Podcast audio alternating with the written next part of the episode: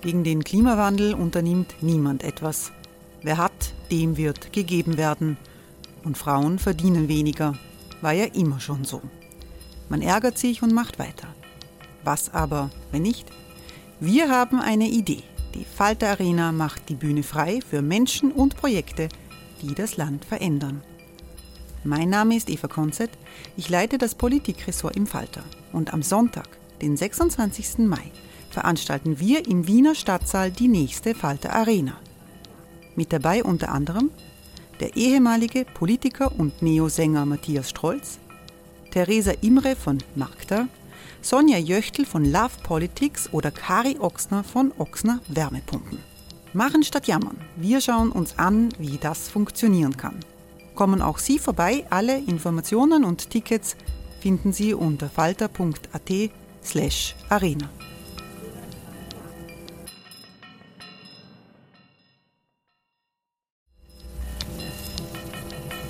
Falter-Podcasts werden durch Werbung unterstützt. Das hilft bei der Finanzierung unseres journalistischen Angebots.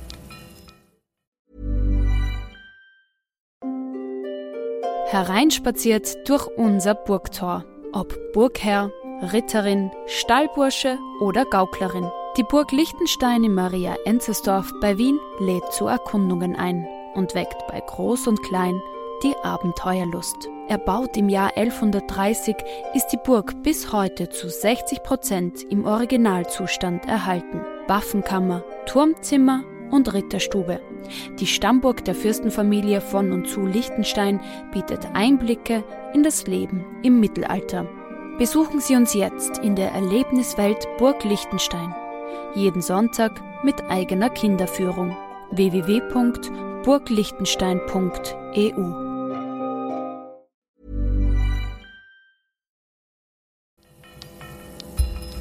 Falter Radio, der Podcast mit Raimund Löw.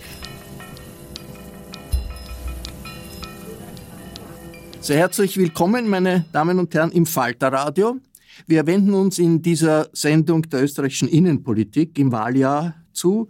Schlammschlacht, Fragezeichen, das ist der Titel dieser Sendung. Im Parlament beginnen in wenigen Wochen die Befragungen in zwei Untersuchungsausschüssen. Es geht um die Gelder, die in der Zeit von Covid als Förderung verteilt wurden über eine von der Regierung eingerichtete Agentur namens COFAG.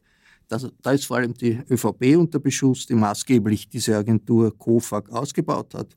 Von der ÖVP gewollt ist ein zweiter Ausschuss, der soll laut Titel Rot-Blauen Machtmissbrauch untersuchen. Frühere Minister der Freiheitlichen und der Sozialdemokraten werden Gegenstand dieser Untersuchung sein. Wir wollen zweierlei herausbekommen in dieser Sendung. Erstens kann wirklich irgendetwas Sinnvolles herauskommen in diesen Ausschüssen. Und zweitens, was heißt das alles grundsätzlich für die politische Situation in einer Zeit, in der die FPÖ und der Herbert Kickel ganz vorne ist in den Umfragen und in der die FPÖ einen Systemwechsel in unserem Land anstrebt, nach dem Beispiel äh, des autoritären Regierungschefs Orban in Ungarn. Ich begrüße sehr herzlich in der Falter-Redaktion in der Wiener Innenstadt die Fraktionsführer der im Nationalrat vertretenen Parteien. Danke fürs Kommen an alle. Von der ÖVP Abgeordneter Andreas Hanger. Guten Tag. Guten Tag, grüß Gott. Willkommen Kai äh, Kreiner von der SPÖ. Hallo. Und ebenfalls begrüße ich den freiheitlichen Generalsekretär Christian Hafenecker. Guten Tag. Guten Tag.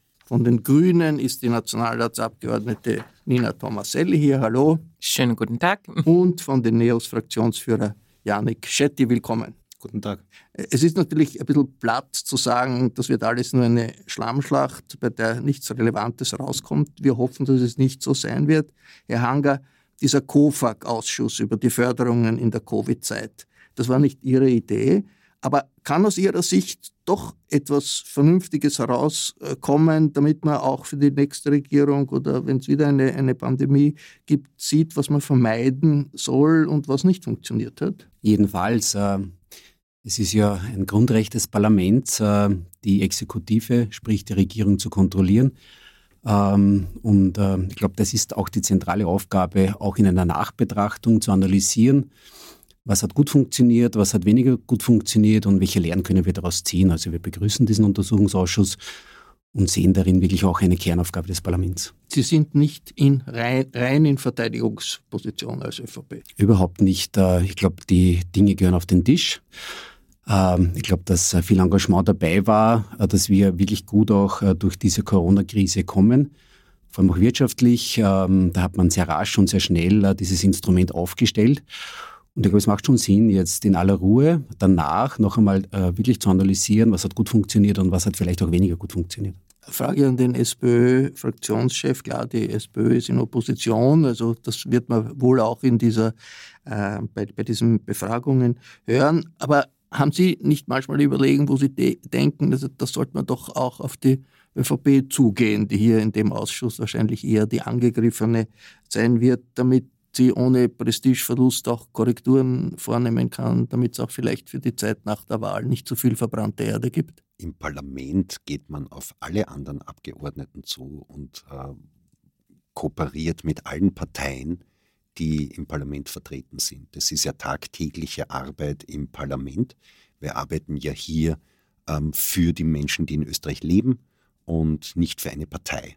Und insofern ist es notwendig, äh, mit allen anderen Parteien zu kooperieren und es gibt äh, inhaltliche Schnittmengen äh, mit fast allen Parteien.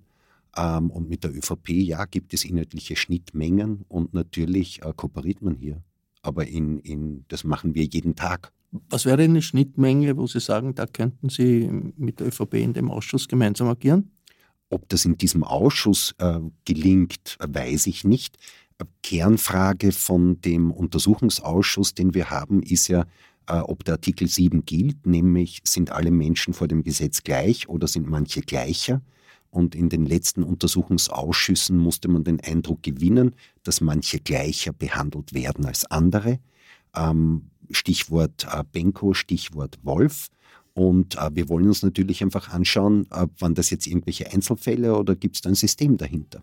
Das ist äh, das, was, was, wir uns da ansehen. Und ähm, die COFAG wurde ja von uns kritisiert, das Instrument, wie hier aufgesetzt wird, nämlich ohne parlamentarische Kontrolle, dass hier bewusst ein Vehikel gewählt wird, äh, wo man ohne parlamentarische Kontrolle ähm, 15 Milliarden Euro in Wirtschaftshilfen auszahlt, wo, wo keiner quasi zuschauen kann, was da wirklich passiert. Wir wissen ja, dass der Rechnungshof äh, bei, bei wenigen stichprobenartigen Kontrollen gesagt hat, hier ist es zu massiven Überförderungen gekommen, sprich manche Firmen haben viel zu viel Geld bekommen ähm, und wir wollen uns jetzt einfach das auch in der Systematik ansehen, was hier passiert ist. Ähm, nicht nur das, sondern auch die Steuerverfahren und andere Verfahren. Also die KOFAG ist ja ein Teil der Untersuchung, aber nicht alles. COFAG ist natürlich Covid-Zeit, das ist, das ist Covid-Politik. Herr Hafenecker, eine ganz äh, entscheidende Phase war das auch für die FPÖ. Die FPÖ spricht äh, in einem großen Ausmaß Corona-Skeptiker an, damals in der Zeit äh, von, von Corona, äh, jetzt nach wie vor. Ist nicht äh, die Möglichkeit, dass die FPÖ sagt, okay, verantwortungsbewusst zu agieren, auch jetzt im Nachhinein, kann auch bedeuten, dass man sagt, das war in der Corona-Zeit etwas extrem, was wir gemacht haben, vielleicht auch übertrieben, äh, was wir gemacht haben, weil es ja einer solchen Pandemie grundsätzlich für eine Gesellschaft total wichtig ist, dass man sich auf, gut aufstellt und sich schützt.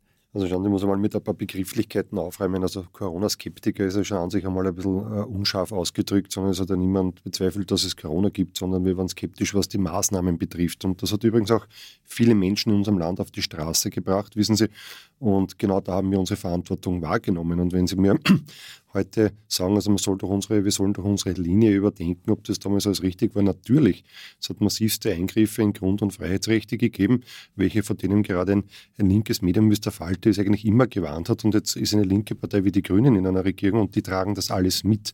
Also da ist viel Unrecht passiert. Und dieses viele Unrecht, das natürlich äh, unter Federführung der ÖVP entstanden ist, hat dazu geführt, dass man eben erst einmal diese COFAG, also die äh, Corona-Finanzierungsagentur, gebraucht hat. Und wissen Sie, das ist ja schon die nächste Begrifflichkeit, die man richtig stellen muss. Da geht es nicht um Corona-Hilfen, die hier ausbezahlt worden sind, sondern es war Schadenersatz, nämlich äh, für jenen Schaden, den die Regierung in den Wirtschaftsbetrieben angerichtet hat, durch mutwilliges Handeln und durch Handel, wo man heute im Vergleich mit vielen Ländern sieht, dass es vollkommen übertrieben gewesen ist und einfach nicht richtig war. Also wenn sich hier irgendjemand äh, noch einmal dieser Zeit besinnen sollte, dann wären es die Regierungsparteien, die sich bis zum heutigen Tag nicht dafür entschuldigt haben, was sie gemacht haben auf der einen Seite und auf der anderen Seite offensichtlich auch keine Lehren daraus ziehen. Ähm, der COFAG-Untersuchungsausschuss ist aus meiner Sicht deswegen wichtig, weil wir wissen, was passiert, wenn die ÖVP damit beginnt, äh, ihre Aufarbeitung zu machen. Dann werden nämlich in aller Regel die Schredder angeworfen. Und genau deswegen ist es wichtig, auch wenn wir nur einen kurzen Untersuchungszeitraum haben, dass wir jetzt jedenfalls die Akten sicherstellen, die da irgendwo bei der ÖVP jetzt noch irgendwo im, im, im Kastel liegen und dann schon dem Schredder zugeführt werden sollten. Das muss jetzt mal auf den Tisch, damit wir sehen können, was da passiert ist. Ich bin zum Teil beim Herrn Kollegen Greiner, äh, der sicherlich nicht Unrecht hat, weil er sagt, gut, also offensichtlich hat es hier auch Bevorzugungen gegeben, vielleicht in der Geschwindigkeit von der Bearbeitung dieser Anträge und so weiter und so fort. Äh, das gehört jedenfalls aufgearbeitet, gerade auch der Fall Benko, der jetzt mit der Signen im anderen Bereich äh, aufpoppt, aber auch der Fall Benko ist äh, mit, mit Kika Leiner natürlich einer, einer der Betriebe gewesen, der hier diese Entschädigungen kassiert hat. Da wollen wir natürlich sehen, wie schnell das gegangen ist und ob es hier eine Fastlane für ÖVP-Spender oder ÖVP-Sympathisanten gegeben hat. Das ist einmal das eine. Und das andere ist, dass man natürlich die Systematik äh, der KOFAG auch einmal erkennen muss. Sie dürfen eines nicht vergessen, es gibt einen vernichtenden Rechnungshofbericht, äh, was die KOFAG betrifft und ihre Betriebsführung auf der einen Seite. Und auf der anderen Seite, was ich als noch schlimmer erachte, gibt es ein VfGH-Urteil, das klar sagt, dass diese Konstruktion nicht auf dem Boden unserer Verfassung gestanden ist. Das sind also Dinge, die man natürlich bearbeiten muss. Und ich sage Ihnen eines, hätten wir diesen Untersuchungsausschuss, den jetzt plötzlich der Kollege Hanger begrüßt, in den letzten Wochen hat das anders geklungen, aber hätten wir diesen Untersuchungsausschuss nicht verlangt, ja, dann hätten wir jedenfalls äh, einen oppositionellen Amtsmissbrauch äh, begangen. Aber die FPÖ hat doch schon auch äh, ein bisschen Grund zur Selbstkritik, was die Zeit äh, von Covid betrifft. Also ich erinnere an das Entwurmungsmittel, das er äh, Parteichef empfohlen hat und andere Dinge. Äh, ist, ist nicht jetzt genug Distanz, dass man sagen kann, ja, da ist um einiges übertrieben worden? Schauen Sie, da werden äh, sehr viele Dinge miteinander vermischt und verkürzt erzählt. Also ich, ich bin der Überzeugung, dass es wichtig war, dass die Freiheitliche Partei als einzige Partei wirklich kritisch diese Maßnahmen auseinandergenommen hat und auch thematisiert hat. Und schauen Sie, die öffentliche Meinung gibt uns in dem Zusammenhang auch recht, denn viele Menschen sind äh, von diesen Maßnahmen der Regierung zutiefst betroffen gewesen. Äh, jeder weiß, was mit den Kindern in dieser Zeit passiert ist, wie, die, wie der Schulbetrieb zum Erliegen gekommen ist, wie viele Menschen ihren, ihrem wirtschaftlichen Leben nicht mehr nachgehen konnten. Das alles sind Dinge, die man aufarbeiten müsste. Es hat eine halbherzige Ankündigung des Bundeskanzlers gegeben, das machen zu wollen. Bis heute ist nichts passiert.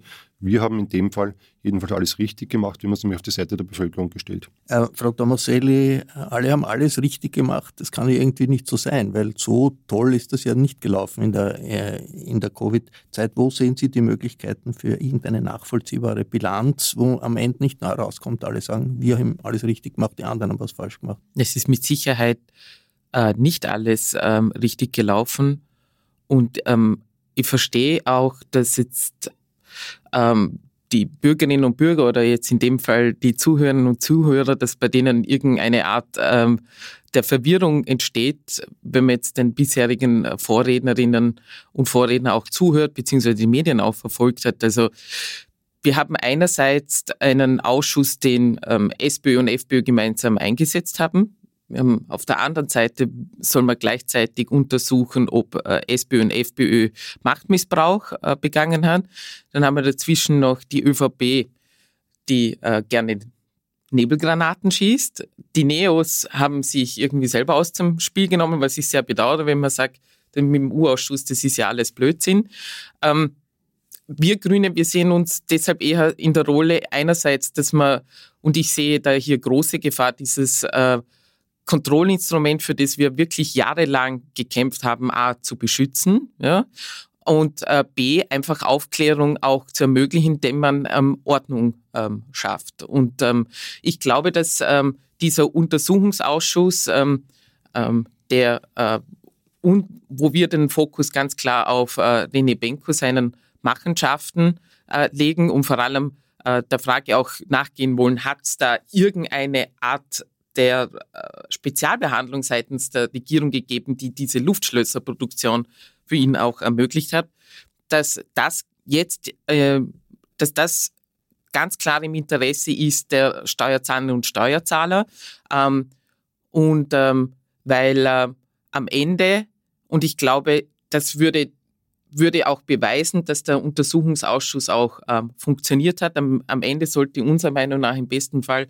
auch gleich ein Maßnahmenpaket stehen, das von einer breiten Mehrheit getragen wird, das eben auch sicherstellt, dass man nicht irgendwie in wenigen Jahren dem nächsten Hütchenspiel auf äh, dem Lein geht und wieder sein Unwesen treibt. Herr Schetti, Sie haben sich skeptisch geäußert, aber nehmen Sie sich raus aus, die, aus diesen äh, Untersuchungsausschüssen, so sagt das die Frau Tomaselli?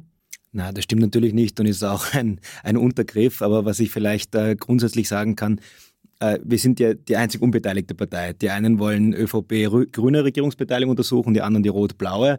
Äh, wir kommen da nicht vor. Jetzt könnte man sagen, es wäre einfach für uns und wir beteiligen uns da voll an dieser Schlammschlacht und gehen da voll rein. Aber gerade weil wir äh, das Instrument des Untersuchungsausschusses so wertschätzen, gerade weil es das kräftigste Instrument des Parlaments ist es, um, um die Regierung zu kontrollieren, müssen wir sorgsam damit umgehen. Und in ein Superwahljahr die Nationalratswahl, die Europawahl, die Innsbrucker und die Salzburger Gemeinderatswahl stehen an. Vielleicht fällt die Nationalratswahl sogar voll in diesen Untersuchungszeitraum. Und nicht Untersuchungszeitraum, sondern Zeitraum der Befragung. So. Aber dann gibt es ja und, gar keine äh, Befragung. Und das ist richtig, ja, aber da werden Akten geliefert. Nein, da gibt es gar keinen Untersuchungsausschuss Darf ich nur kurz, davor werden Akten geliefert. Wir sehen ja, dass jetzt schon bevor der Befragung, bevor die Befragung beginnt, die Schlammschacht voll begonnen hat. Und deswegen glauben wir, dass man sehr vorsichtig sein damit muss. Ja? Und äh, wir sind voll für eine Untersuchung. Ähm, zum Beispiel, da waren wir auch in der Vergangenheit ja die, die am lautesten gemeinsam mit der SPÖ gesagt haben, dass äh, die KOFAG untersucht werden muss, dass das nicht geht ohne parlamentarische Kontrolle, wie das aufgesetzt wurde. Also ja, aber nicht voll in den Wahlkampf hinein. Und deswegen sehen wir das kritisch, vor allem, weil wir ja wissen, was zu tun wäre. Also wir wissen aus den vergangenen Untersuchungsausschüssen, wie man Postenschacher beenden müsste. Wir wissen, wie man die Inseratenkorruption beenden müsste und transparente Vergabeverfahren einrichten könnte. Und weil die Kollegin Tomaselli meint, sie wäre dafür ein Maßnahmenpaket, diese Maßnahmen, die Anträge, teilweise als konkrete Gesetzesvorschläge, liegen schon da. Man müsste sie nur beschließen, aber systemisch an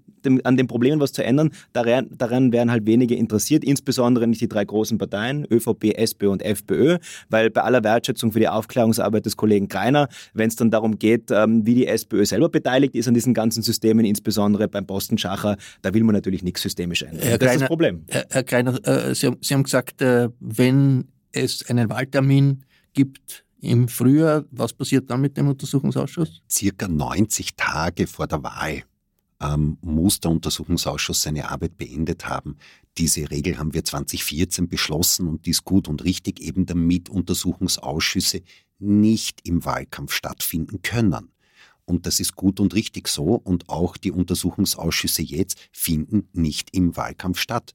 Ich finde es ein bisschen komisch, weil die Neos ja nichts anderes getan haben bisher, als versucht, den Innsbrucker Gemeinderatswahlkampf in den Untersuchungsausschuss reinzuziehen, weil die einzige Initiative, die es bisher gegeben hat von den Neos, war äh, der Vorschlag, dass die ehemalige ähm, ÖVP Bürgermeisterin von Innsbruck jetzt geladen wird ähm, und die jetzt kandidiert für die ÖVP äh, in Innsbruck, das ist einfach den Wahlkampf reinziehen. Die ÖVP hat ja damit begonnen, muss man sagen, weil sie den Bürgermeister Willi ähm, verlangt hat, dass der kommt. Ich halte davon gar nichts. Wir haben auch keinen einzigen äh, Politiker bis jetzt geladen, nicht weil das am Ende des Tages wird das vielleicht nicht doch tun, aber weil es um die sachliche Aufklärung geht und wenn es um die Frage geht, Inserate, das hat mit dem Untersuchungsausschuss jetzt gar nichts zu tun. Das, was wir uns, also ich, ich habe jetzt schon drei Sachen, äh, wo wir erst in der Anfangsphase sind, wo ich sehe, dass unsere, weil Untersuchungsausschüsse sollen ja immer dazu führen, dass wir unsere Regeln verbessern, unsere Gesetze verbessern. Und drei äh, grobe Schwächen sehen wir jetzt nur in der Anfangsphase. Das erste ist unser Insolvenzrecht. Wir sind nicht vorbereitet darauf, dass es ein dass, dass dass es hier ein Kartenhaus aus tausend Firmen gibt, wo unser Insolvenzrecht immer nur jede einzelne, Karte, jede einzelne Karte ansieht und nicht das ganze Kartenhaus. Ähm, das heißt, wir, wir müssen die Art und Weise, wie wir unser Insolvenzrecht regeln, ändern. Das Zweite ist, wir haben ja jetzt mitbekommen, dass offenbar aus der Portokasse die Strafen bezahlt wurden, weil man hier Transparenzvorschriften im Firmenbuch umgeht und mehrere hunderttausend Euro waren halt dort äh, Kleinigkeiten, auch Signer. Auch Signer. Und das Dritte ist, wir haben eine Regel für sogenannte kleine GmbHs, also für kleine Firmen, dass die nicht einen Wirtschaftsprüfer brauchen und eine erhöhte Transparenz darstellen müssen. Und wir sehen, die Signer Holding ist als kleine GmbH. Und wir haben uns ja schon angesehen, das ist nicht die einzige große Industrieholding, die als kleine GmbH und damit intransparent funktioniert. Das ist äh, bei Pira genauso. Und ähm, das sind jetzt systemische Sachen, wo ich jetzt schon in der Recherchefrage sa sage, das sind drei Gesetzesänderungen notwendig, weil hier äh, ein Missbrauch stattfindet. Und das, das wusste vor einem halben Jahr wurden. oder vor einem Jahr hatte das niemand am Radar. Also wenn die Neos sagen, sie wussten eh, sie wissen eh schon alles, naja, ähm, das halte ich für mutig. Ich möchte, möchte darauf verweisen, dass wir Freiheitliche vor dem Sommer schon gesagt haben, gerade im Zusammenhang mit Kika Leiner und in weiterer Folge Signer muss man genauer hinschauen. Wir waren damals die einzige Partei. Das ja, ich Herr Hanger, darf ich nur kurz darauf replizieren, weil wir angesprochen wurden. Äh, ganz kurz nur. Ja, naja, also, aber es gibt schon einen Moderator, oder? Ja, ja, ja, ja. ja, ja. Ganz kurz. Ja, lassen wir, ich, ich komme nachher auf, auf, Sie zurück, Herr Hanger. Äh, wird das ein Signa-Ausschuss de facto in der Realität? Wie gehen Sie damit um? Wir werden sehen, ähm, aber da gebe ich durchaus den äh, Kollegen Greiner recht. Wir können uns natürlich das Insolvenzrecht anschauen, müssen wir auch. Äh, darf aber dann erinnern, wir haben eine klare Zuständigkeit in dieser Frage, da ist die Justizministerin zuständig. Äh, insofern finde ich dass die Rolle von der Frau Kollegin Tomaselli immer ganz interessant, die irgendwie Oppositionsrolle oder Regierungsrolle. Sie ist da ganz klar in der Regierungsverantwortung und ich erwarte hier gerne konstruktive, gute Vorschläge aus dem Justizministerium, die können wir diskutieren und das Insolvenzrecht auch weiterzuentwickeln, da spricht überhaupt nichts dagegen. Hey, I'm Ryan Reynolds. At Mint Mobile, we like to do the opposite of what Big Wireless does. They charge you a lot, we charge you a little. So naturally, when they announced they'd be raising their prices due to inflation, we decided to deflate our prices due to not hating you. That's right. We're cutting the price of Mint Unlimited from $30 a month to just $15 a month. Give it a try at mintmobile.com slash switch. $45 up front for three months plus taxes and fees. Promote for new customers for limited time. Unlimited more than 40 gigabytes per month. Slows. Full terms at mintmobile.com. Das klingt ja jetzt alles relativ konstruktiv da. Also Darauf würde ich gerne gleich eingehen, weil die Zuhörerinnen und Hörer sehen uns ja, glaube ich, jetzt nicht. Ja? Ähm, ähm, das wirkt ja alles wahnsinnig konstruktiv. Alle geben sich total gelassen und total freundlich. Aber man merkt schon zwischen den Zeilen, gerade auch bei der Wortmeldung des Kollegen Hanger, dass da natürlich die Messer gewetzt werden. Und wir brauchen ja nur in die Vergangenheit zu schauen, wie es da abgegangen ist. Ich glaube, alle Menschen in Österreich haben das satt. Das ist natürlich ein Auftrag für uns, dass wir uns einfach mehr zusammenreißen, dass wir dieses Instrument nicht missbrauchen. Ich glaube, dass wenige Monate vor der Nationalratswahl, und da muss ich dem Kollegen Greiner widersprechen, voll in den Wahlkampf der Europawahl, es würde ich einmal wagen zu behaupten, dass wir uns im Mai auch schon im Vorwahlkampf zur Nationalratswahl befinden, auch wenn wir im Herbst wählen, dass die Vorzeichen wahnsinnig schlecht stehen, dass die Akteure, die in der Vergangenheit, so wie es alle Österreicherinnen oder fast alle Österreicherinnen und Österreicher sehen, eine massive Schlammschlacht betrieben haben, dass die das auch wieder fortsetzen werden. Und weil der Kollege Greiner da aber vorgeworfen hat, dass wir die ehemalige ÖVP-Bürgermeisterin Innsbruck geladen haben. Tatsächlich war das ein Versuch, ein bisschen konstruktiv, konstruktiv zu sein. Der Kollege Hanger hat ähm, geladen oder einen Vorschlag gemacht für ungefähr über 30 Personen für ganz wenige Befragungstage, wo jeder weiß, das wird nie möglich sein. Wir haben gesagt, wir schauen uns das mal an, weil wir noch keinen einzigen Akt bekommen haben. Also wir laden ins Blaue rein sozusagen. Wir wissen noch gar nicht, was wir an Akten geliefert bekommen, laden ins Blaue rein. Und wir haben gesagt, wir wollen dorthin einen Blick werfen, wo wir jetzt schon mit großer Sicherheit ähm, aufgrund der Vergangenheit sagen können, dass politisch was aufzuklären ist. Und ich bin selber Innsbrucker. Ich weiß, dass René Benko, das war ja damals groß in den Medien, Kauf aus Tirol und so weiter, in Innsbruck groß geworden ist. Und wir wissen, dass die Politik ihn dort hofiert hat. Und dass wir aufdecken wollen, wie ein System, Kollege Kreiner hat es ja gerade aufge, ähm, ähm, ausgeführt, ein Kartenhaus mit politischer Hilfe groß geworden ist. Darin wollen wir den Blick werfen. Die Frau Bürgermeisterin oder ehemalige Bürgermeisterin Opitz-Blörer kandidiert ja auch nicht mehr als Spitzenkandidatin. Also ich sehe da den Vorwurf der Schlammschlacht ja, nicht für gerechtfertigt. Einverstanden. Nein, nein, nur ganz kurz, äh, weil, weil, weil sich die Neos da immer als Un Unschuldslämmer generieren. Ja. Aber Herr Schette, wenn Sie, und wir sind jetzt übrigens weit vom Untersuchungsgegenstand weg, weil es ist kein Signer-Untersuchungsausschuss, sondern wir reden über die COFAG mit Signer-Beteiligung. Das möchte ich jetzt mal ein bisschen wieder in den Rahmen zurückholen. Aber wenn Sie mehr über das Wesen und das System der KOFAG wissen wollen, dann hätten Sie doch den Herrn Haselsteiner vorladen können, der noch dazu Ihr Parteisponsor ist. Das ist ja Ihr Oligarch, den Sie da haben bei den Neos. Warum laden Sie den nicht vor? Sie können ja ihn, ihn, einladen. Sie, Sie können ihn gerne einladen. Kann er nicht, er braucht schon ein Viertel Aber man sieht schon, dass man ähm, auf den eigenen beiden Augen blind ist, offensichtlich. Also, also Sie glaub, haben den Oligarchen in der Partei. Wenn es um Oligarchen geht, wissen wir, wo die Expertise bei der, ähm, in, der politischen haben Landschaft Haben Sie jemand vergleichbaren mit dem Herrn Haselsteiner, der Sie sponsert? Der, der hält sich eine Partei. Aber was den Herrn Haselsteiner betrifft, wenn die Parteien ihn laden möchten, wir glauben, er hat sehr wenig ähm, zur Aufklärung beizutragen. Wenn er das, wenn die Parteien das möchten, dann sollen sie ihn einladen. Ähm, ich weiß nicht, ob er kommen wird oder nicht kommen wird, weil der Herr Haselsteiner keine Funktion bei NEOS hat. Wie Sie auch wissen, gibt es eine Spendenobergrenze. Ja, na, das stimmt ja nicht. Der Herr Haselsteiner hat in der Vergangenheit am Anfang, am Anfang bei der Gründung von NEOS Neos Geld gegeben, Neos Geld gespendet. Russisches Blutgeld auch, weil wir ein, weil aus der Strafbank. Ja, auch, Herr Hafen, man merkt schon, jetzt langsam kommen Sie in Fahrt, man merkt, auf welchen, auf, in welche Richtung es in diesen Untersuchungsausschüssen geht. Aber ja, das stimmt, der Haselstein hat Neos Geld gespendet am Anfang, auch weil wir ein Parteienförderungssystem haben, was es nicht zulässt, ohne Geldgeber eine Partei zu gründen. Fakt ist, das möchte ich nur kurz ausführen, weil es ein sehr, ähm, ein sehr ja, direkter Unterbegriff ist. Aber ist jetzt nicht die Sendung, oder? Ähm, naja, wenn der, wenn der Haselsteiner da. Naja, ähm, der Janik ist ja neu in unserer Runde, also ist das okay. Ist, das ich, darf ich nur den Satz noch fertig sagen? Der Haselsteiner spendet heute kein Geld an NEOS, so wie für alle Parteien gilt Er finanziert nur die Bildungsorganisation von den NEOS, ja, ja, das genau. können wir festhalten. Nicht mehr die Partei, sondern nur die Akademie. Am, am Parteiengesetz vorbei. Bei KOFAG Nein, ist das, das ja schon ein relativ, Aussage, äh, das ist ja ein relativ konkret eingegrenzter Untersuchungsgegenstand. Also ich frage mich, wie wird das dann, nachdem wir hier sehen, wie weit das geht, wie wird das dann erst bei dem anderen Untersuchungsausschuss äh, gehen, den Sie als, als, als ÖVP äh, wollten, über äh, die frühere Regierungszeit von, von, von äh, Freiheitlichen und von Roten, also teilweise weit, weit, weit, weit äh, zurück.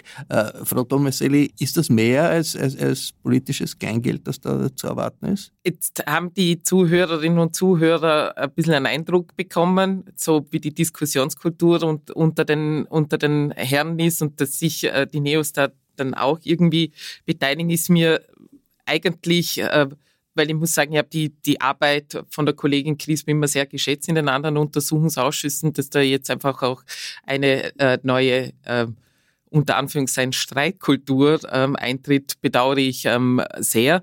Ich meine, was die Bürgerinnen und Bürger sicher nicht wollen, ist ähm, eben, dass die Untersuchungsausschüsse dazu missbraucht werden, um sich irgendwie so nach dem Motto Auge um Auge, Zahn um Zahn, sich in irgendeiner Art und Weise eins auszuwischen. Ja?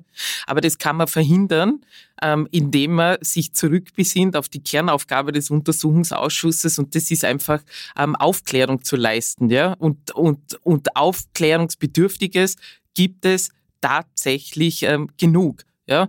Und ähm, die Aufklärung ist als Ziel, steht einfach auch höher wie das eigene. Ja, ich will jetzt nicht parteitaktisch sagen, aber Sie haben jetzt an der, an der Diskussion ja gehört, dass es offenbar ähm, sämtlichen Teilnehmern irgendwie auch unangenehm ist, die eigene Rolle in der Causa Benko, weil tatsächlicherweise fast alle Parteien diesem Hütchenspieler auch gewissermaßen auf den Leim gegangen sind. Das ist das eine. Aber das andere ist nochmal, es ist unsere Aufgabe als Politikerinnen und Politiker, die Systematik so zu gestalten, dass genau so eine Person eingegrenzt wird, ja, und nicht so, wie es in der Vergangenheit passiert ist, dass man sich auf Society-Fotos ablichten hat lassen und sein Geschäftsgebaren ja auch noch geradezu beklatscht hat. Herr, Herr Hanger, Machtmissbrauch äh, von SPÖ und FPÖ, das, das Thema des zweiten äh, Ausschusses, da waren Sie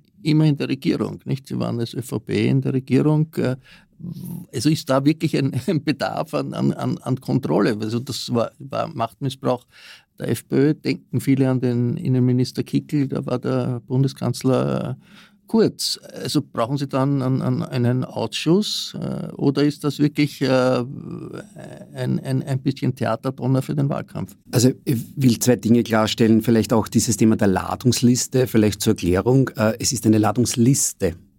Das heißt, das sind potenzielle Auskunftspersonen, die wir dann im Einvernehmen, im Arbeitsplan in den Ausschuss laden. Das heißt, wenn man auf einer Liste steht, heißt noch lange nicht, dass man dann auch als Auskunftsperson eingeladen wird. Das ist unser Zugang, weil wir ein bisschen noch abwarten wollen, welche Akten und Unterlagen wir in den Ausschuss. Ja, ja. Äh, wollte das nur erklären. Also eine Ladungsliste heißt noch lange nicht, dass man dann auch als Auskunftsperson aussagen muss.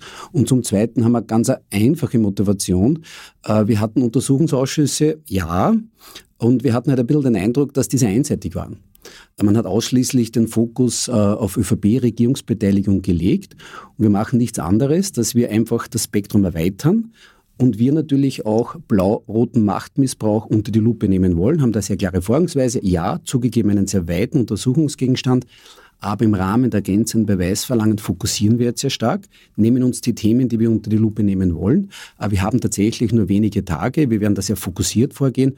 Nicht mehr nicht weniger. Und in aller Gelassenheit, in aller Ruhe wollen wir uns das anschauen und entsprechend auch, und da sollte man schon auch Konsens herstellen, der Fokus muss schon darauf liegen, die Lehren dann auch daraus zu ziehen, Dinge besser zu machen, Stichwort Insolvenzrecht. Ich bin der Letzte, der nicht über dieses Thema diskutieren will. Die Regierung möge hier eine Regierungsverlage an das Parlament geben äh, und wir diskutieren es gut inhaltlich, Systeme besser zu machen, das sollte unser Anspruch sein. Der Herr Greiner schüttelt den Kopf, aber jetzt rein politisch gesehen kann das doch der SPÖ nicht so unangenehm sein, wenn jetzt die ÖVP gegen die Freiheitlichen vor allem hier vor, vorgeht in dem Ausschuss, was das Ziel eines der Ziele zu sein scheint. Ich weiß nicht, also das Ziel, das wesentliche Ziel der ÖVP ist ja offensichtlich, äh, das ist das, den echten Untersuchungsausschuss Zeit wegzunehmen, äh, wenn die ÖVP nicht hier einen klaren Missbrauch äh, des Untersuchungsausschusses rechts hier vornehmen würde, hätten wir ja doppelt so viele Befragungstage im echten Untersuchungsausschuss. Also Sie sagen, der andere das ist ein unechter ja, bitte, Das ist eine Art, also das ist vielleicht eine Historikerkommission. Die Punkte, die Sie sagen, die Sie ansehen wollen, sind entweder bereits durch Untersuchungsausschüsse angeschaut worden mit gesetzlichen Konsequenzen ähm, oder äh, haben mit dem Untersuchungsgegenstand mit der Bundesebene nichts zu tun. Schau nicht, dass es nicht uninteressant wäre, aber die Themen mitunter, aber das ist ja alles bereits äh, untersucht und, und nämlich das, was ja fehlt bei den letzten zwei Untersuchungsausschüssen, ist, dass es, äh, da, hat ja, da haben wir die Neos nicht unrecht, dass wir sehr, sehr viel wissen, wie wir Systeme in Österreich besser machen können, damit eben nicht öffentliche Gelder in Parteikassen verschwinden, wie wir das halt gesehen haben im, im ÖVP-Korruptionsuntersuchungsausschuss. Ähm, und die ÖVP sagt einfach, das ist ganz normal, was wir tun. Äh, neuestes Beispiel, das jetzt angekommen ist, dass das Landesverteidigungsministerium Rekruten fürs Bundesheer sucht, indem sie in ÖVP äh, Pensionistenzeitungen inseriert. Also in, in, in ÖVP-Zeitungen, die nur Menschen in Pension naja, lesen. vielleicht ist für die Enkel, nicht? Ja, Aber weil, weil äh, es sind ja Großeltern total dafür bekannt, dass sie ihre kind, ihre Enkelkinder gerne in den Krieg schicken. Das ist natürlich total schlüssig. Ähm, das ist ja die Gruppe, die Und ich dann immer ja nicht in den wurde. Krieg, meines Wissens. Die Sache ist, Soldat zu werden, während ein Krieg, während ein Krieg stattfindet. Die Klarstellung.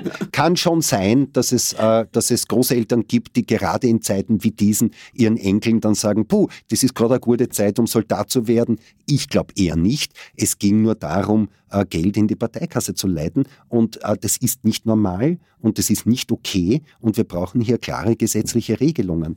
Aber das, was die ÖVP hier untersuchen will, ist erstens einmal Sachen, die teilweise 15 oder mehr Jahre her ist und wo es Untersuchungsausschüsse gegeben hat mit gesetzlichen Konsequenzen, wie zum Beispiel die Medientransparenzdaten. Also zum Beispiel äh, Herr Hafenecker in, in der Zeit des Innenministers äh, Kickel hat es ja eine ganze Reihe von, von sehr aufklärungsbedürftigen Geschichten gegeben. Kann das für Sie vielleicht durchaus eine Chance sein, zu sagen, wir machen einen Tisch und, und sagen, was ist damals passiert, wieso äh, hat das diese Auswirkungen gehabt, zum Beispiel die Geschichte gegen, die, gegen das BVD, die damalige Staatssicherheit. Es ist ja, ich, verstehe schon, das ist jetzt politische Polemik und das sieht ganz nach Vorbereitung äh, eines Wahlkampfes aus, aber ist auch eine Chance, irgendwie einen Tisch zu machen. Schauen Sie, einen Tisch kann man nur dann machen, wollen, ja, wenn man sich vorher irgendwie äh, schuldig gemacht hat. Und verzeihen Sie bitte, aber es hat einen BVD-Untersuchungsausschuss gegeben. Da ist ganz klar daraus hervorgegangen, dass es eine staatsanwaltschaftliche Anordnung war mit der Hausdurchsuchung, die es damals dort gegeben hat. Und Ende. Wissen Sie, was im BVD passiert ist? Und das ist der springende Punkt. Der BVD oder das BVD, das BVD ist ja, aber das ist eine Frage der Justiz, die, wie wir wissen, gibt es in Österreich eine Gewalttrennung. Ich weiß ja, Kollege Kang, Sie wissen es nicht, weil Sie wollen eine Justizreform von der Ministerin vorschlagen äh, und nicht umgekehrt. Ja. Aber jetzt das nur so weit. Also es hat einen Untersuchungsausschuss gegeben, der hier klare Ergebnisse geliefert hat. Also Nein. Und es hat der Herr Kickel, glaube ich, schon zweimal in den letzten beiden Untersuchungsausschüssen ausgesagt und äh, das war auch immer eine Retourkutsche der ÖVP und er wird es auch wieder tun. Also das äh, bereitet uns jetzt überhaupt kein Kopfzerbrechen. Aber wissen Sie, worum geht es eigentlich? Ja? Äh, weil Sie vorher auch äh, in einer Polemik seitens des Moderators irgendwie von, äh, von Orban gesprochen haben und so weiter. Ja? Es ist doch genau das Sittenbild, das die ÖVP zeigt. Warum Polemik des Moderators, sagt ja. der Ihr Parteivorsitzende bei den äh, Lassen Sie mich bitte nur kurz fertig ausführen. Ja. Äh, Es ist doch genau das Sittenbild der ÖVP, das wir tagtäglich sehen, dass dieses Land in Geiselhaft von Inseratenkorruption zum Beispiel ist. Dass dieses Land in Geiselhaft insofern durch diese Regierung ist, dass äh, eine Inflationswelle der Sonderklasse losgetreten worden ist. Wir stehen jetzt vor einer Insolvenzwelle, die noch auf uns zukommen wird, die sich jetzt gerade erst abzeichnet. Das sind doch die Dinge, die man diskutieren soll. Wir können natürlich eine, eine Historikerkommission machen, die die ÖVP im Zuge eines ÖVP-Machtmissbrauchsuntersuchungsausschusses einberuft ja, und können uns über das Jahr 2007 Gedanken machen. Das wird nur die Menschen in diesem Land überhaupt nicht weiterbringen, wissen Sie. Und äh, ich glaube, das sollte man mal ganz klar sehen. Und wenn ich etwas gelernt habe in den letzten beiden Untersuchungsausschüssen, und das ist das, dass die ÖVP alle Regeln, die es gibt bei einer Geschäftsordnung, bei dem Vorsitz durch den Sobotka, das sollte vielleicht hier auch noch erwähnt werden, ja, also wirklich alles ausnützt und alles ausdehnt, was eigentlich gar nicht vorgesehen ist. Und in dem Fall ist dieser Untersuchungsausschuss, der von der ÖVP eingebracht worden ist, nichts anderes als das, was der Herr Kollege Greiner bereits gesagt hat, ein Instrument dazu, um die tatsächliche Aufklärung zu Wobei verhindern. Historikerausschüsse können ja manchmal durchaus was bringen. Also das ist ja. nicht nur schle schlecht für Institut für Zeitgeschichte interessanter. Ja, ich habe äh, Geschichte auch studiert, bringe das dann auch sehr gerne, diese Fähigkeiten ähm, dort ein. Aber jetzt, äh, Spaß beiseite, weil es ist ernst genug. Ähm, was der Kollege Hafenecker nämlich gerne immer in, in großen Worthülsen ähm, verbergen mag, ist natürlich schon auch die, die eigene unrühmliche Rolle der FPÖ. Ich meine, das nutzt da nichts, wenn man zum Beispiel sagt, ah, wir waren die Ersten und haben da Untersuchungen gegen Benko gefordert. Tatsache ist, dass ja die FPÖ genauso äh, dort mit drinnen steht. Da gibt es genug personelle Verflechtungen. Ähm, Ries Hahn im, im Beirat. Bitte. der die Frau Ries Hahn liegt schon im wahrsten Sinne des Wortes äh, schon länger im Bett der ÖVP, als es bei der FPÖ jemals Mitglied gewesen an, ist. Ja. Andere, andere, Luxus, äh, andere Luxusimmobilien hat sie Strahe auf Ibiza-Video, wir haben es alle noch im Kopf, hat René Benko dort nicht nur erwähnt, sondern war gleich am, am, da, am selben Tag oder am, oder am Vortag noch auf der Yacht bei René Benko ähm, zu Besuch. Wissen und ein gewisser Herr Böhmdorfer, jetzt darf ich auch ausreden, ja, oder? Und ein gewisser Herr Böhmdorfer äh, hat, hat René Benko bei der Gelee-Sache, bei der Anklage irgendwie, äh, irgendwie rausgeboxt. Also, dass man Frühere mit dem alles nichts zu tun hat. Und zum Beispiel, na, Dafür wenn Sie war auch die Frau sagen... Bei der Novomatic. Wissen na, Sie, man reden wir das einmal durch. Wenn man den anderen sagt, naja, das Land leidet unter Inseratenkorruption. Ähm, ja, jedes Mal, wenn die FPÖ irgendwo in der Regierung war, hat sie genauso, exakt genauso inseriert in rechten Zeitungen. Verstehen Sie?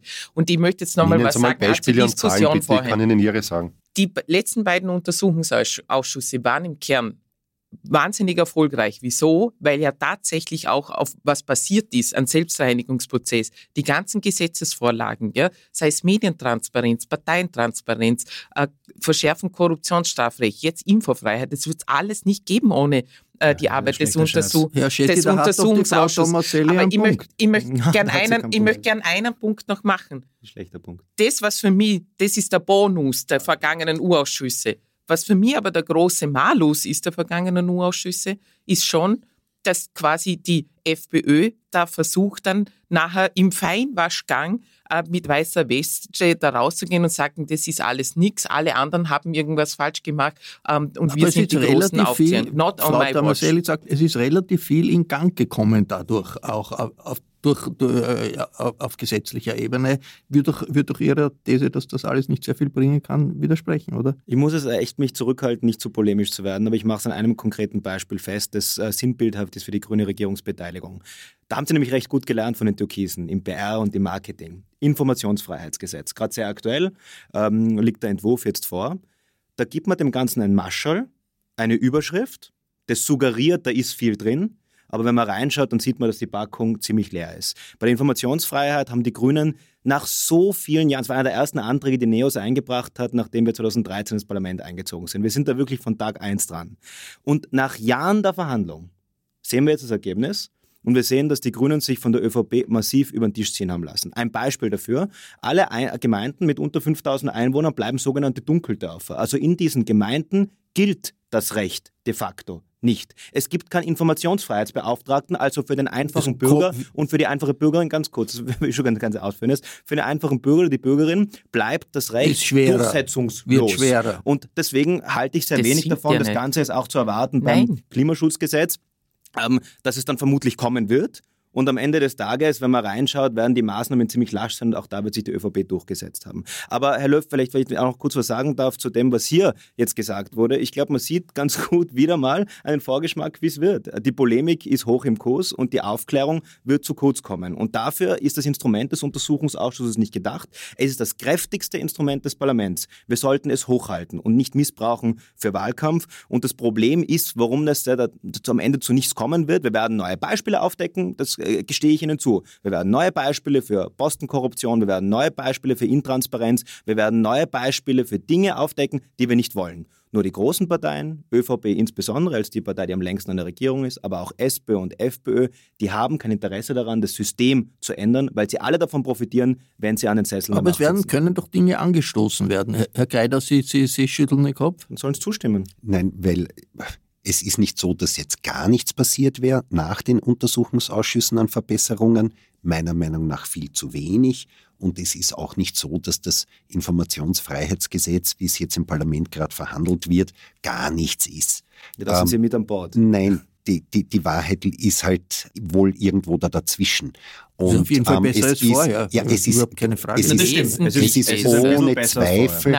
Und äh, das, was die kleinen Gemeinden betrifft, sehe ich auch nicht positiv. Man muss aber dazu sagen, ja, da gibt es zwei Leute, die in der Gemeinde arbeiten und wer jetzt das Schild Informationsbeauftragter hat, ist nicht entscheidend und äh, die müssen jede Frage von Bürgern beantworten. Sie müssen nicht proaktiv quasi alle informieren über alles, aber die Auskunft müssen sie jedem geben, der nachfragt.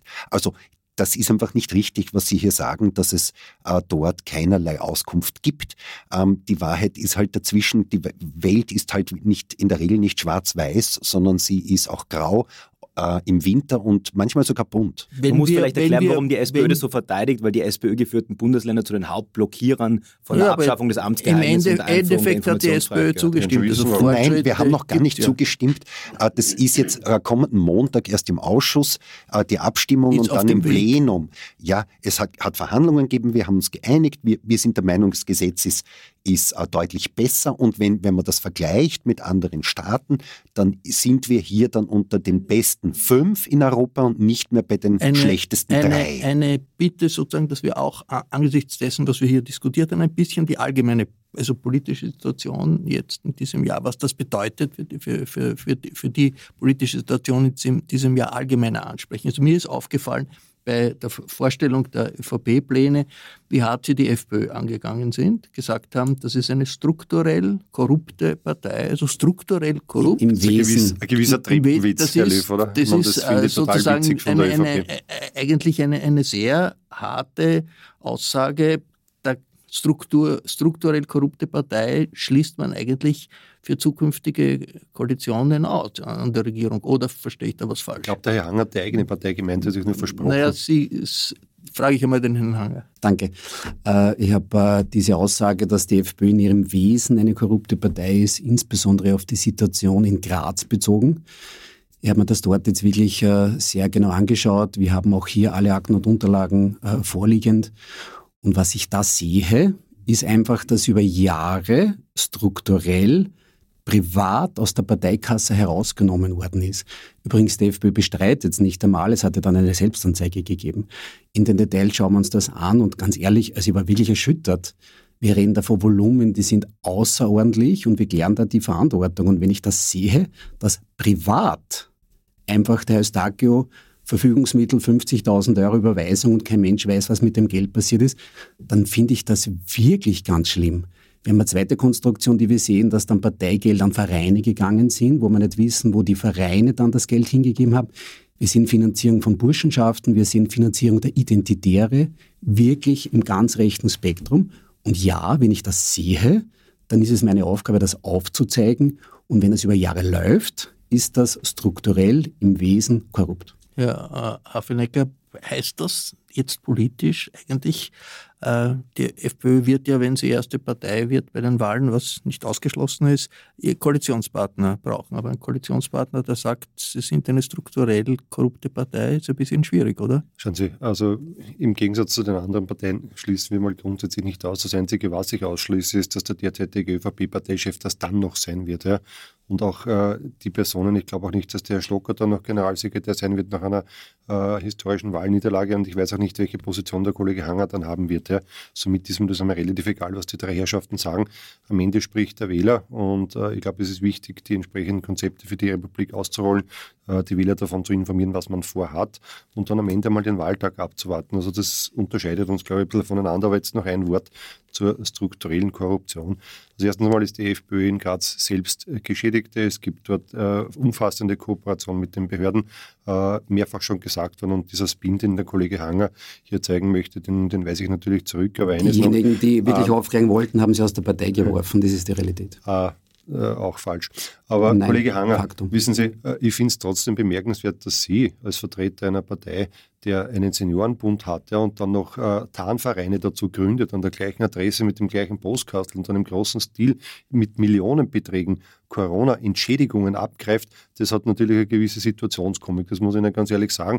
Und da reden wir noch gar nicht über Inseratenkeilerei beim Wirtschaftsbund in äh, Vorarlberg und wir reden auch gar nicht über ein Beinshop-Tool, äh, ich weiß nicht, und wir, wir reden Die auch sonst nicht über alles andere, was bei Ihnen so gelaufen ist. Vorwürfe Finanzamtsbesetzungen ja und so weiter. Kollege Hanger, worden und dass die ÖVP da, da ein bisschen Hühner. auch Schwierigkeiten hatte, das haben wir schon alle mitbekommen. Aber wenn Sie, Herr Haffenig, Sie haben am Anfang gesagt, eine polemische äh, Wendung des Moderators, weil ich gesagt habe, Sie möchten einen Systemwechsel in Richtung Orban, in Richtung Ungarn. Was ist da dran irgendwie falsch? Also ich habe den äh, Herrn Kickel sehr genau zugehört äh, bei den letzten Reden und das ist völlig eindeutig. Ein Systemwechsel weg von der Art, wie die parlamentarische Demokratie in Österreich funktioniert in Richtung eines autoritären Systems aller Orban. Das ist doch ziemlich eindeutig und ihr Ziel. und das ist der Unterschied auch Herr zu anderen Wahlkämpfen, oder? Da haben, Sie, da haben Sie einfach schlecht zugehört. Und der Herbert Kickl, wenn Sie sich wirklich gut vorbereitet hätten, was ich jetzt hiermit bezweifle, ja, dann hätten Sie bei, beim Neujahrstreffen zum Beispiel gehört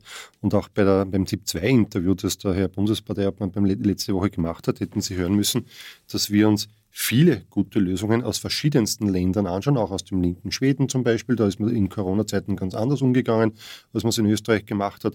Äh, dass man in Ungarn zum Beispiel im Zusammenhang mit Familienpolitik hier äh, Modelle sieht, die man übernehmen kann, vor allem was die Förderung von Jungfamilien betrifft, ist genauso legitim äh, wie auch der Umstand, dass sich rechtskonservative Parteien europaweit Gedanken darüber machen, wie wir mit dem Migrationsproblem weiter tun. Also man kann sich ja überall äh, die Dinge, die gut funktionieren, Remigration, ist das etwas? Remigration, das ist zurzeit ein riesiges Thema ja, ist sogar schon Unwort gibt, geworden, habe ich gehört. Ich ja, bin, es gibt also viele, viele, viele tausende Leute, die demonstrieren, weil Remigration heißt, eine Regierungspartei, die am Ende der Regierung kommen möchte, möchte staatsbürgerweise andere ja, dann sagen sie halt Zurückführung, Eltern, dann sind wir, naja, von den Fremdwörtern weg. Aber, aber ist das etwas, was Sie, das, das möchte von, von Ihnen schon, ist das etwas, was die FPÖ befürwortet, dass österreichische Staatsbürger, deutsche Staatsbürger wegen ihrer Eltern oder Großeltern, die vielleicht migrantisch sind, nicht die gleichen Rechte haben wie andere Staatsbürger und ihnen die Staatsbürgerschaft weggenommen wieder werden schlecht, kann? Wieder schlecht ein, zugehört. Ja, also sehr genau Herr Löw, also ich kenne Sie noch aus den ORF-Zeiten, da waren Sie ein bisschen besser aufgestellt, was die Vorbereitung betrifft.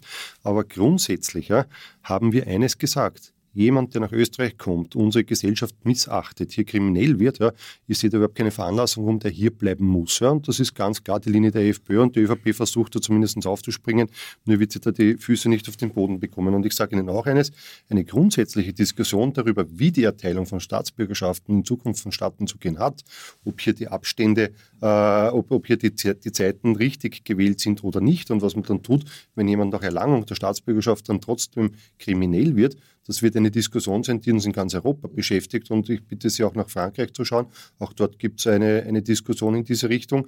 Äh, und auch wenn Sie jetzt nach Deutschland schauen und sagen, tausende Menschen äh, protestieren aufgrund dieser Veranstaltung, ja, da muss ich Ihnen eines sagen, äh, da berichten Sie zwar jetzt darüber, aber Sie haben mich nicht gefragt, warum Hunderttausende Menschen in Berlin auf der Straße stehen äh, und dagegen kämpfen, dass den Landwirten in der Bundesrepublik Deutschland eigentlich die Lebensexistenz entzogen wird.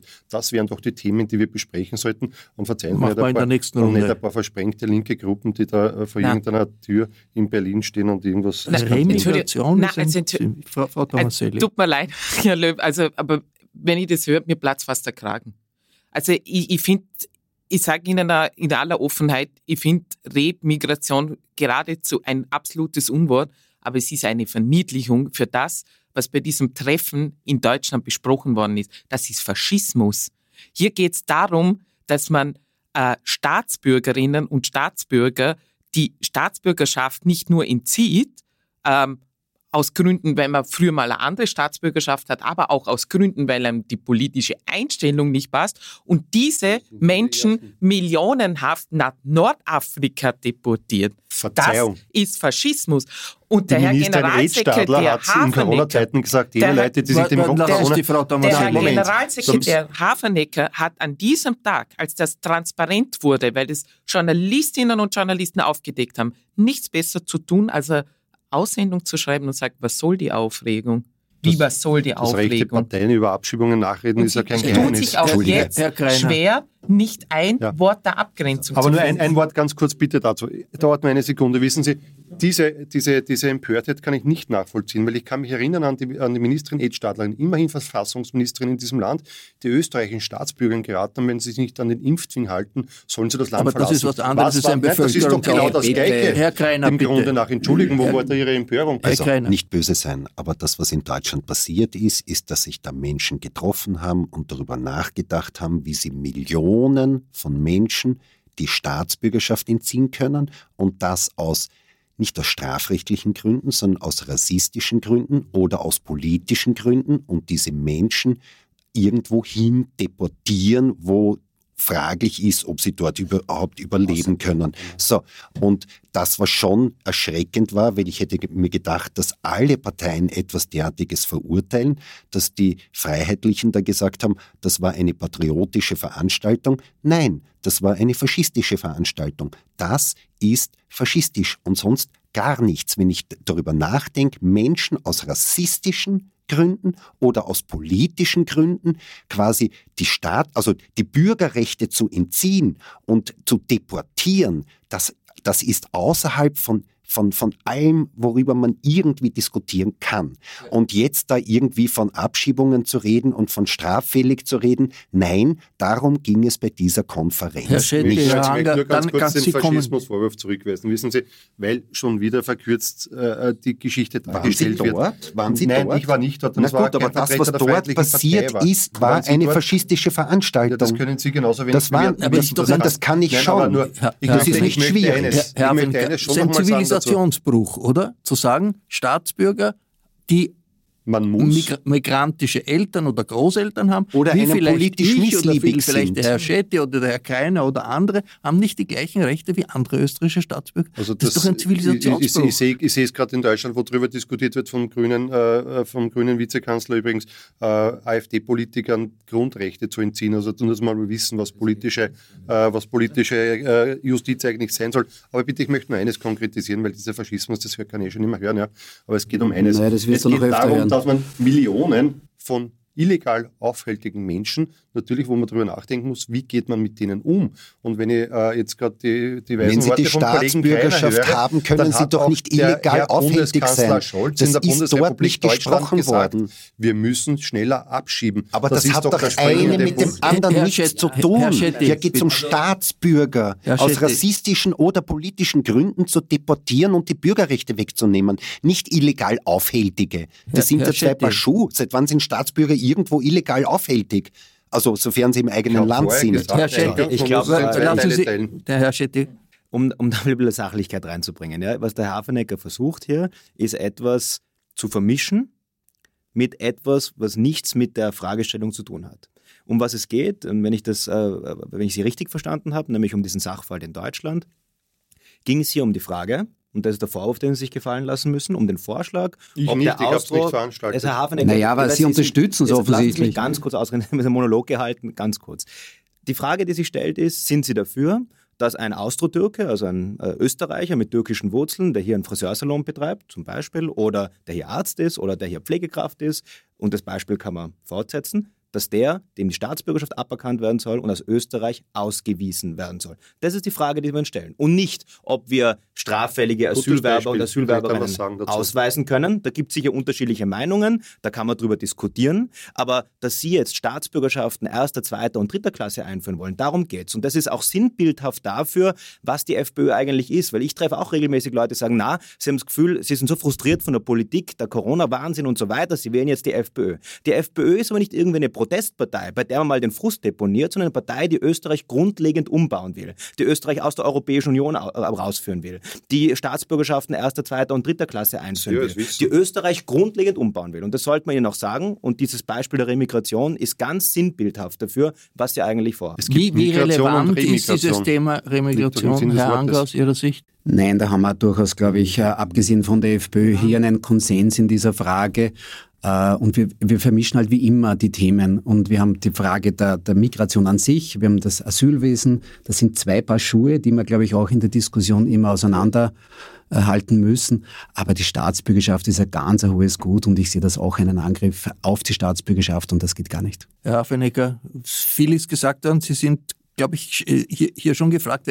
Also ich habe mir erwartet, der Herr Affenecker wird hier sagen, nein, wir wollen mit dem nichts zu tun haben, weil Remigration heißt ein Bevölkerungsaustausch organisieren. Staatlich Leute wegen ihrer Eltern, Großeltern oder weiß ich was bedrängen, dass sie das Land und, verlassen. Und ja auch nicht da zu können sie gedacht, doch nicht dafür wohin? sein. Man muss noch einmal, und ich sage es jetzt ganz klar zum Mitschreiben, ja, ähm, man muss einmal grundsätzlich überlegen, warum immer Asyl automatisch in die Staatsbürgerschaft führt, was nämlich in 90 Prozent, 90 Prozent der Fälle so ist. Ja. Und, äh, und, und da, glaube ich, braucht es mal andere politische bei Rahmenbedingungen, weil der Kollege Hanger hat heute eines richtig gesagt, die Staatsbürgerschaft ist ein hohes Gut. So, da muss man aber nochmal die Kriterien überarbeiten, wie man sich dieses hohe Gut erwerben kann. Ich bin momentan der Meinung, dass die Staatsbürgerschaft sehr stark verschleudert wird. So, Punkt eins. Ja. Und Punkt zwei, weil der Herr Schette vorher gerade den austro-türkischen Friseur angesprochen hat. Ja. Da haben wir zum Beispiel Handlungsbedarf und da sind wir genau in dieser Problematik drinnen. Ja. Denn äh, wir wissen, aber dass es, ja nicht zum na, Volk? Herr Löw, Herr Löw, lassen Sie mich bitte noch ein bisschen äh, ausführen. Ja. Äh, wir wissen, dass es gerade in der türkischen Community äh, die Problematik gibt, dass hier ganze Wahllokale aufgemacht werden, wenn der Herr Erdogan sich wieder wählen lassen möchte. Und jetzt stelle ich Ihnen schon die Frage, und das ist ja auch eine Geschichte gewesen, die von einigen Medien schon recherchiert wurde, ja, warum Leute mit einem österreichischen Pass, und Sie wissen, es gibt an sich nur eine Staatsbürgerschaft, ja, äh, dann plötzlich wahlberechtigt in der Türkei sind, weil wir Hinweise darauf haben, dass sich gerade in der türkischen Community die Leute dann nach Verleihung der Staatsbürgerschaft wiederum einen türkischen Pass organisieren und dann auch wahlberechtigt sind. Und das äh, dürfte einige Personen betreffen. Äh, und genau da würde das aus meiner Sicht dann auch äh, schlagen, dass man dann sagt, gut, äh, wer es nicht verstanden hat, was eine Staatsbürgerschaft ist, der verliert sie auch gleich wieder und der kann sich dann den also nachgereichten türkischen Pass behalten und soll auch wieder ich, nach Hause fahren. Ich, ich nehme mit, es gibt äh, aus meiner Sicht, ich bedauere das, also keine Distanzierung von Ihrer Seite von dieser Idee der Remigration, eine, eine, einer gezielten Veränderung der ethnischen Zusammensetzung der Bevölkerung, was wirklich Nein, neu ist. Das, das, das, das hat es vor vielen Jahrzehnten mal gegeben, oder? Nein, es ist Sie. das, was passiert ist in in, in Deutschland. In man hat sich über das Regierungsversagen Gedanken gemacht, warum Millionen von Asylanten und illegalen Einwanderern im Land sind und man nicht das weiß, was man damit macht. Anderes. Und der Bundeskanzler Scholz hat selbst gesagt, Deutschland muss schneller abschieben. Aber das ja, ist einmal das, das, ist eine. was anderes. Das ist einmal das eine. Aber und das andere ist trotzdem, die Rahmen, also Rahmen dass man sich Gedanken darüber macht, die Rahmenbedingungen zu verändern, wie man zu einer Staatsbürgerschaft kommt. Und im Fall des Falles, dass jemand gröblich undankbar wird und binnen kürzester Zeit nach Verleihung dieser Staatsbürgerschaft dann kriminell wird, ja, da wird man wohl darüber nachdenken dürfen. Aber das wäre jetzt intellektuell nicht so anspruchsvoll und ich schätze den Hafenecker schon so ein, dass er das grundsätzlich versteht, dass ein Unterschied ist, wo man darüber diskutiert, dass Menschen, die einen Antrag auf Schutz stellen, hier straffällig werden, schwere Straftaten begehen, ob man die außer Landes bringt. Da kann man unterschiedlicher Meinung sein. Ich bin der Meinung, ja. Da sind Sie, glaube ich, auch der Meinung. So, der andere Vorschlag ist, jetzt Menschen mit deutscher oder österreichischer Staatsbürgerschaft außer Landes zu bringen, ihnen die Staatsbürgerschaft abzuerkennen und dadurch Staatsbürgerschaft mehrerer Klassen zu schaffen. Und Sie argumentieren da immer, indem Sie das verbinden, es hat aber nichts miteinander zu tun. Und das, das war doch verständlich war's, zweiteilig erklärt. Das war's für heute. Ich bedanke mich für die Diskussion hier, die äh, offenherzig war, munter war, widersprüchlich war. Ich bedanke mich, dass Sie alle gekommen sind. Würde mich freuen, wenn wir das äh, vielleicht in einiger Zeit wieder so durchführen können. Ich verabschiede mich von allen, die uns auf UKW hören, im Freirad Tirol und auf Radio Agora zum Beispiel. Hintergründe zur österreichischen Innenpolitik finden Sie im Falter jede Woche. Daher ist ein Abonnement des Falter eine gute Idee. Alle Informationen dazu gibt es im Internet unter der Adresse abo.falter.at.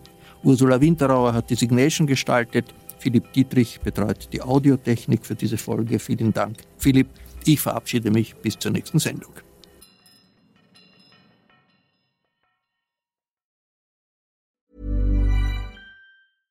This message comes from BOF sponsor eBay.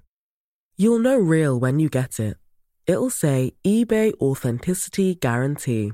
And you'll feel it. Maybe it's a head turning handbag, a watch that says it all, jewelry that makes you look like the gem, or sneakers and streetwear so fresh every step feels fly. eBay gets it. So look for the blue check mark next to that thing you love and be confident that every inch, stitch, sole, and logo is checked by experts. With eBay Authenticity Guarantee, you can trust that feeling of real is always in reach. Ensure your next purchase is the real deal. Visit eBay.com for terms. Planning for your next trip? Elevate your travel style with Quince. Quince has all the jet setting essentials you'll want for your next getaway, like European linen, premium luggage options, buttery soft Italian leather bags, and so much more. And is all priced at 50 to 80% less than similar brands. Plus, Quince only works with factories that use safe and ethical manufacturing practices. Pack your bags with high-quality essentials you'll be wearing for vacations to come with Quince. Go to quince.com/pack for free shipping and 365-day returns.